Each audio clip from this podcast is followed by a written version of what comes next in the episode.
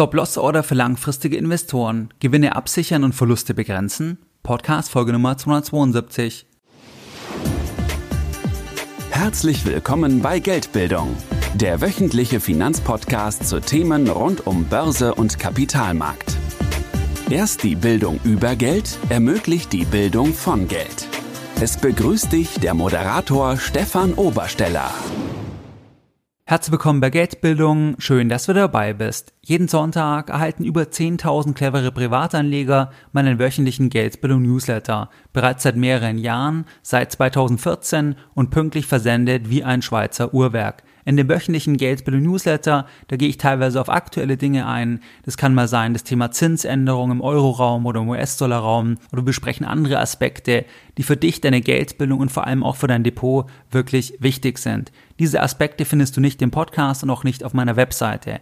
Wenn du hier noch nicht dabei bist, dann schließe dich uns gerne an. Das kannst du tun, indem du jetzt auf www.geldbildung.de gehst und dich direkt auf der Startseite mit deiner E-Mail-Adresse für den kostenfreien Geldbildung-Newsletter einträgst. Ganz wichtig, nach der Eintragung, da hältst du eine E-Mail von Geldbildung, dann musst du das Ganze noch einmal bestätigen, dann bist du offiziell dabei und erhältst jeden Sonntag noch mehr Geldbildung direkt in dein E-Mail-Postfach.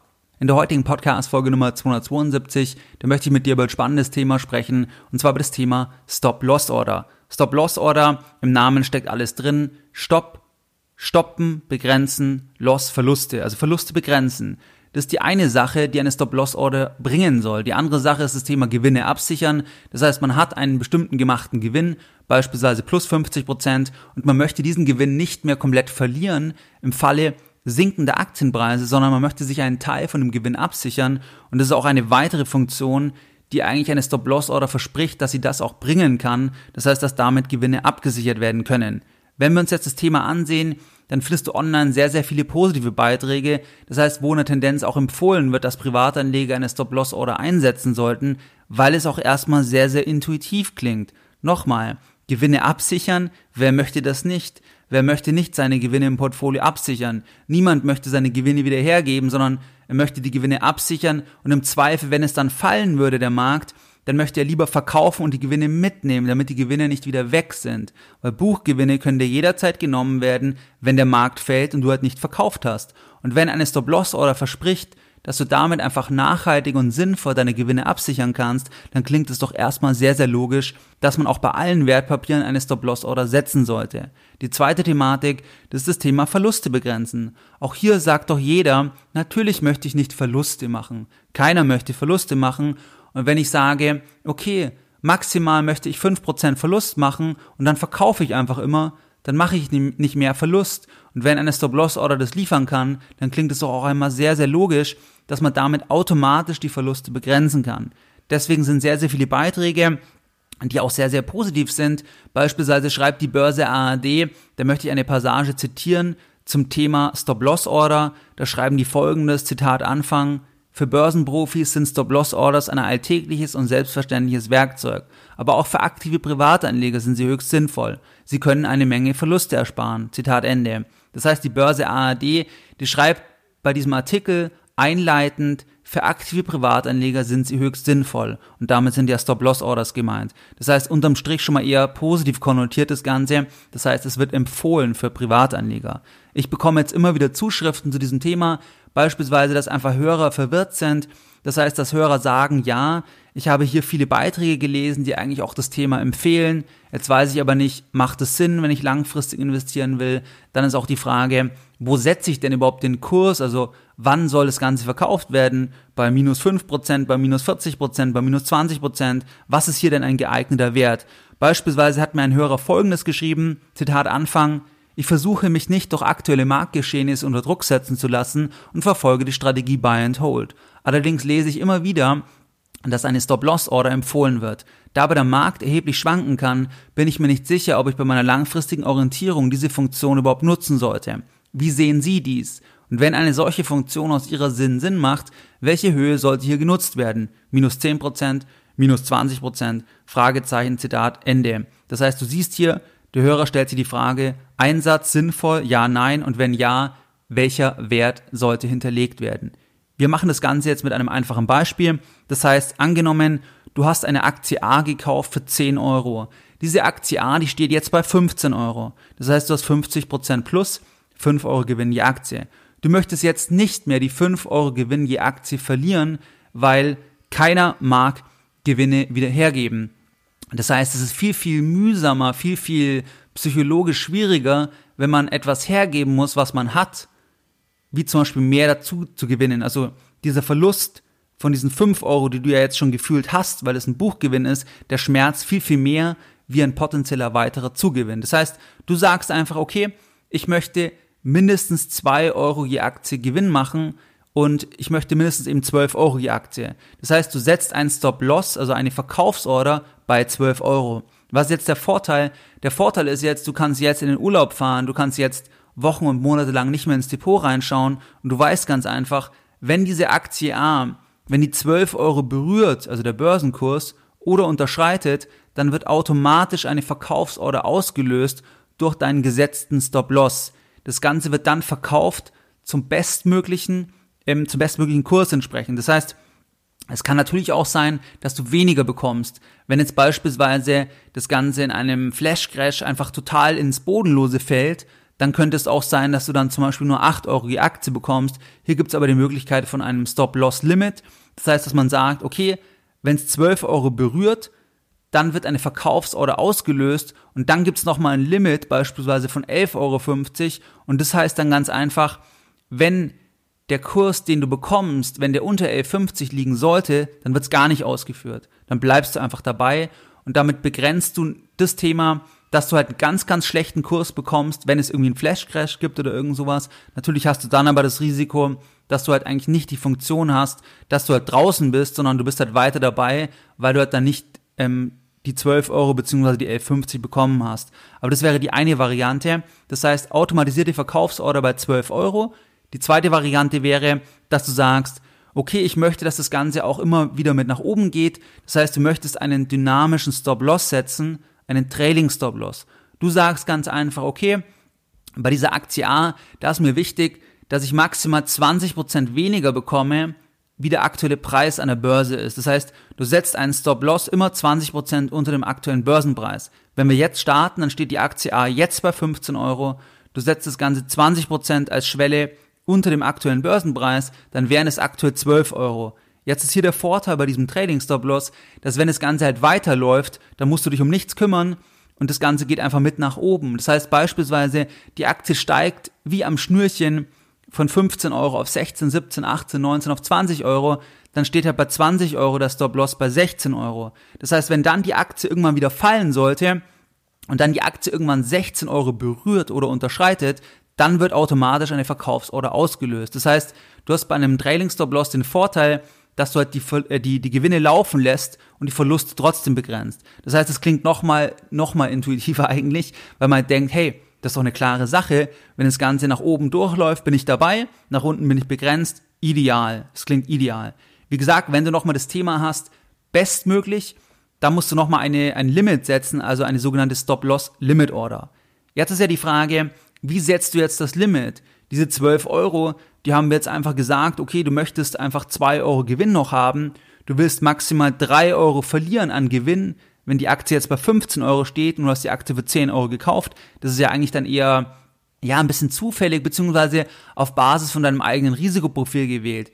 Wie findet man jetzt das richtige Limit? Das hatte der Hörer ja auch geschrieben, das was er vorgelesen hatte. Er schreibt ja minus 10%, minus 20% oder wie soll ich denn die Schwelle setzen? Da gibt es eigentlich zwei Varianten, wie das gemacht wird. Die eine Variante ist, dass Leute, dass Personen, die auf die Charttechnik vertrauen, die an die Charttechnik glauben, dass sie sagen, es gibt einen bestimmten Wert auf Basis der Charttechnik und wenn dieser Wert unterschritten wird, dann trübt sich eigentlich das technische Bild ein von dieser Aktie, von diesem Wertpapier und dann muss ich verkaufen, weil ich dann eigentlich weiter fallende Kurse erwarte.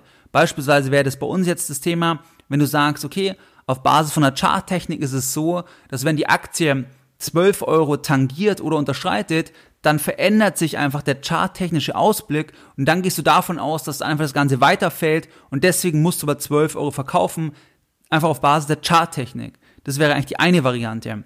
Die andere Variante, das wäre das Thema das Risikoprofil. Das heißt, dass du beispielsweise sagst, okay, ich habe 100.000 Euro im Portfolio und ich kann maximal 20% verlieren. Also ich will auf jeden Fall 80.000 haben.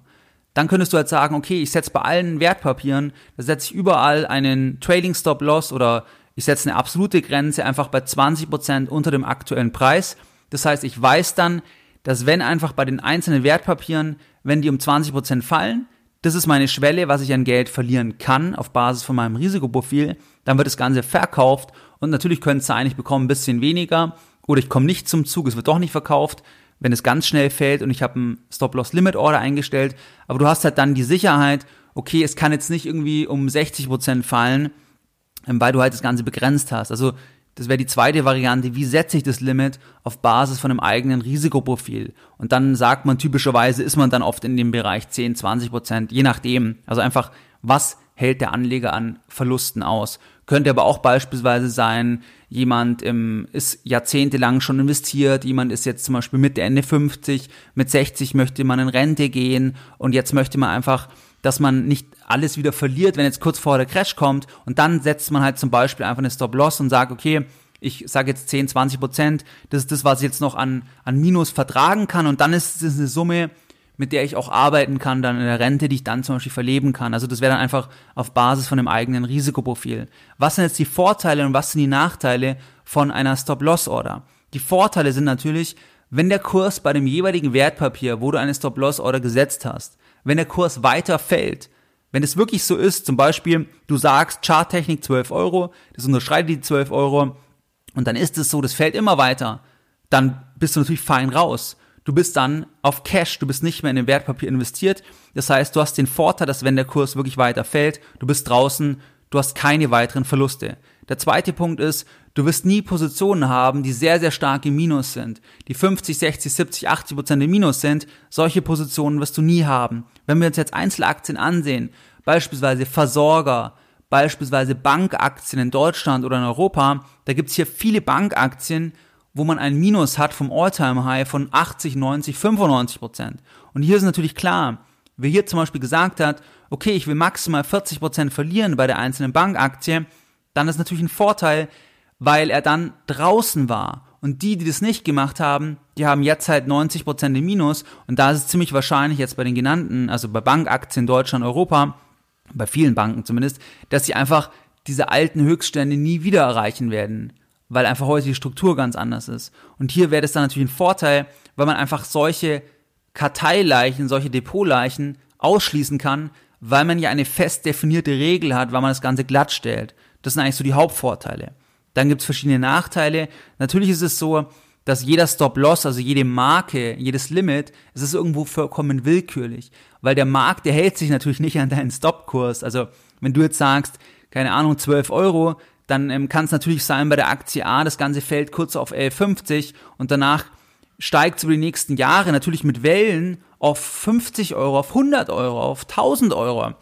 Wenn beispielsweise jemand bei, bei Technologieaktien wie Apple oder, oder Amazon, angenommen jemand hätte einfach auf Basis von einer Regel, er hätte verkauft, wo es kurz runtergegangen ist, dann hätte er halt eine Vervielfachung im Nachhinein über die nächsten Jahre nicht mitgemacht, einfach weil er halt kurz das gesetzt hat, wenn er dann nicht wieder eingestiegen wäre. Und es ist einfach so, der Markt hält sich nicht an den Kurs, egal wie du das definierst. Also wenn jetzt jemand sagt, Charttechnik, Risikoprofil, okay, das ist für dich wichtig, dein Risikoprofil. Aber den Markt interessiert es nicht und der Markt, der macht nicht Halt vor den 12 Euro jetzt in unserem Beispiel. Sondern wie gesagt, kann kurz runtergehen, geht dann wieder rauf und dann bist du halt nicht mehr dabei. Das ist eigentlich ein wesentlicher Punkt. Also hier ganz entscheidend, jeder Stop-Loss ist am Ende willkürlich die Marke. Dann ist es so, dass du natürlich immer Transaktionskosten hast. Das heißt, jede, jede Order, jeder Verkauf, hier fallen Kosten an. Das heißt, wenn wir bei 12 Euro rausgehen, dann haben wir einmal Transaktionskosten. Dann das zweite Thema ist, dass wir natürlich auch Steuern haben, die fällig werden.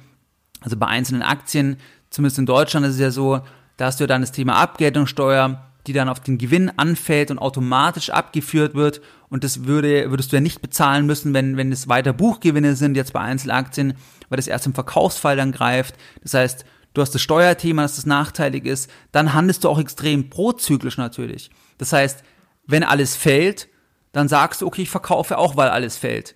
deswegen verkaufst du ja, deswegen wird ja die Stop-Loss-Order ausgelöst bei 12 Euro, weil das Ganze gefallen ist. Also du, du handelst sehr, sehr prozyklisch. Ein anderer würde vielleicht sagen, hey, super, das Ganze ist jetzt im Angebot, es ist jetzt günstiger, ich kaufe jetzt.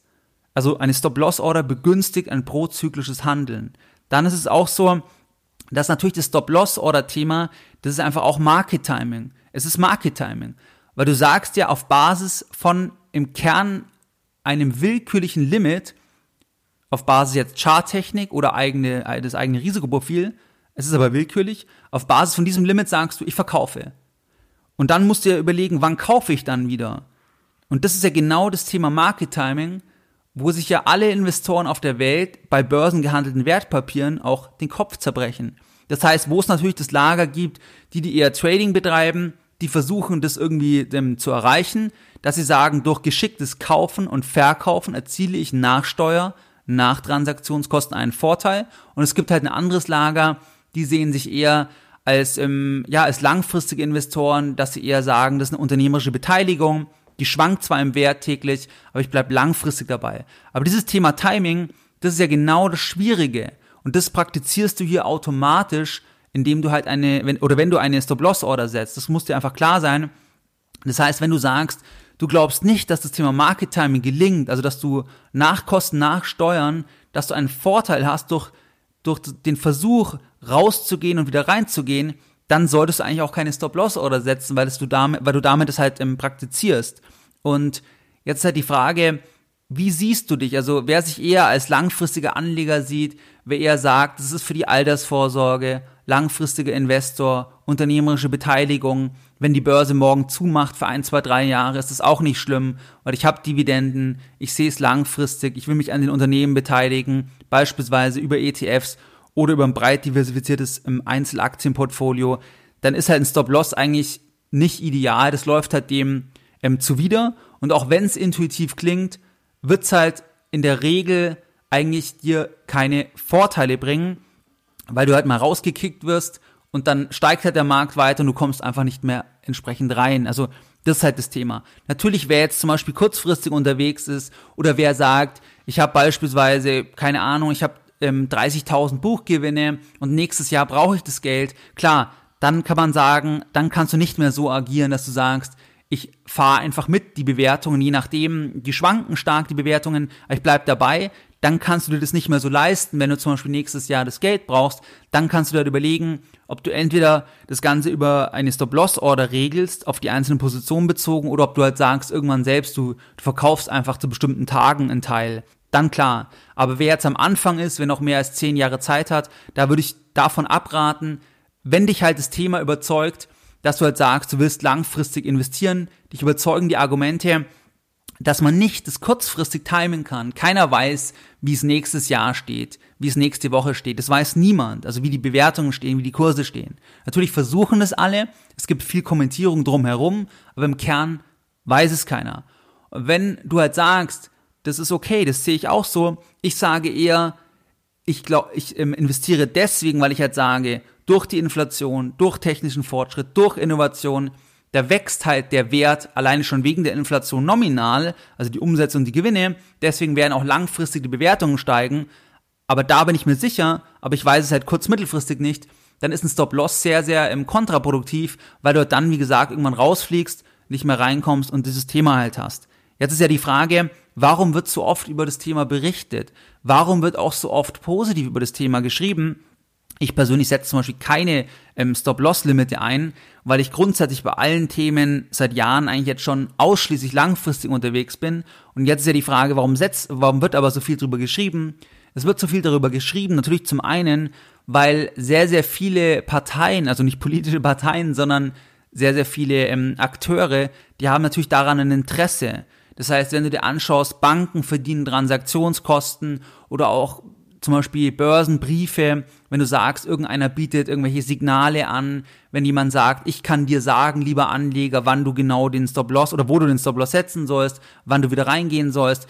Das heißt, es gibt natürlich einen gewissen Markt, die ein Interesse haben, dass man halt das Thema anwendet, wenn man dann halt eigentlich auch wieder ein Geschäft machen kann. Das ist ein Bereich.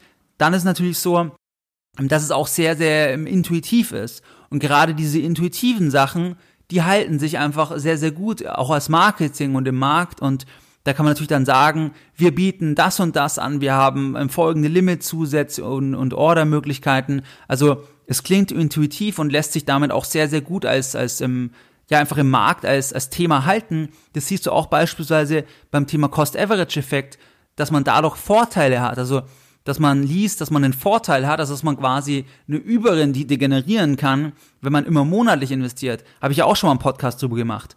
Natürlich macht es Sinn, monatliche Sparen oder zwei monatliche quartalsweise, aber du hast hier keine Überrendite, weil es einfach davon abhängt, wie der Markt sich entwickelt. Und klar, wenn er fällt, hast du einen Vorteil, wenn du nicht auf einmal gekauft hast, sondern eben später. Aber wenn er steigt, hast du einen Nachteil. Also, aber auch da hält es sich eigentlich, dass das quasi eine sichere Sache ist. Also, dass man durch Cost-Average-Themen, dass man da sichere Überrenditen erzielen kann. Das gleiche auch halt bei diesem Thema, dass man einfach das Gefühl hat, ein Stop-Loss-Limit, eine Stop-Loss-Order, das ist eine sichere Sache. Das, dadurch äh, hat man einen Vorteil, also wirklich einen Vorteil in, in harten Euros. Und das ist halt definitiv nicht so, weil wie gesagt, die Frage ist immer, wann steigst du dann wieder ein? Aber es gibt einfach viele Parteien, also viele Interessengruppen, die das ähm, entsprechend pushen. Und wenn wir uns andere Vermögenswerte anschauen, wenn du dir Immobilien anschaust, wenn du dir private Firmen anschaust, überall da, da geht das ja gar nicht. Also das Thema Stop-Loss-Order, das geht ja nur bei handelbaren Wertpapieren, wo du halt wirklich diese Tagesbewertung hast, wo du diese Bewertung auf Sekundenbasis hast, wo du überhaupt in die Verlegenheit kommen kannst, dass du jetzt schnell verkaufen und nachher wieder kaufen. Das kannst du ja bei anderen Vermögenswerten gar nicht, wie eben Immobilien oder privaten Firmen. Und das ist halt einfach die, die Frage, ähm, wenn du dir anschaust, wer sind die erfolgreichsten, also die vermögendsten Personen, dann sind es Personen, die halt das Vermögen entweder durch die unternehmerische Betätigung gemacht haben oder die halt sehr langfristig als Investor einen Teil vom Vermögen anlegen und dadurch noch vermögender geworden sind. Das sind aber selten die, die eben sagen, ich verkaufe jetzt und kaufe wieder und Deswegen glaube ich, dass es für die meisten Privatanleger, wenn man eben diesen langfristigen Anlagehorizont ähm, hat, dass es da gefährlich ist, wenn man eigentlich sich ähm, mit diesem Thema ähm, oder wenn man das Thema einsetzt, weil es dann immer sein kann, man fliegt aus dem Markt und kommt einfach gar nicht mehr rein. Was waren jetzt die Lessons learned der heutigen Podcast-Folge Nummer 272? Deine Lessons learned in der heutigen Podcast-Folge.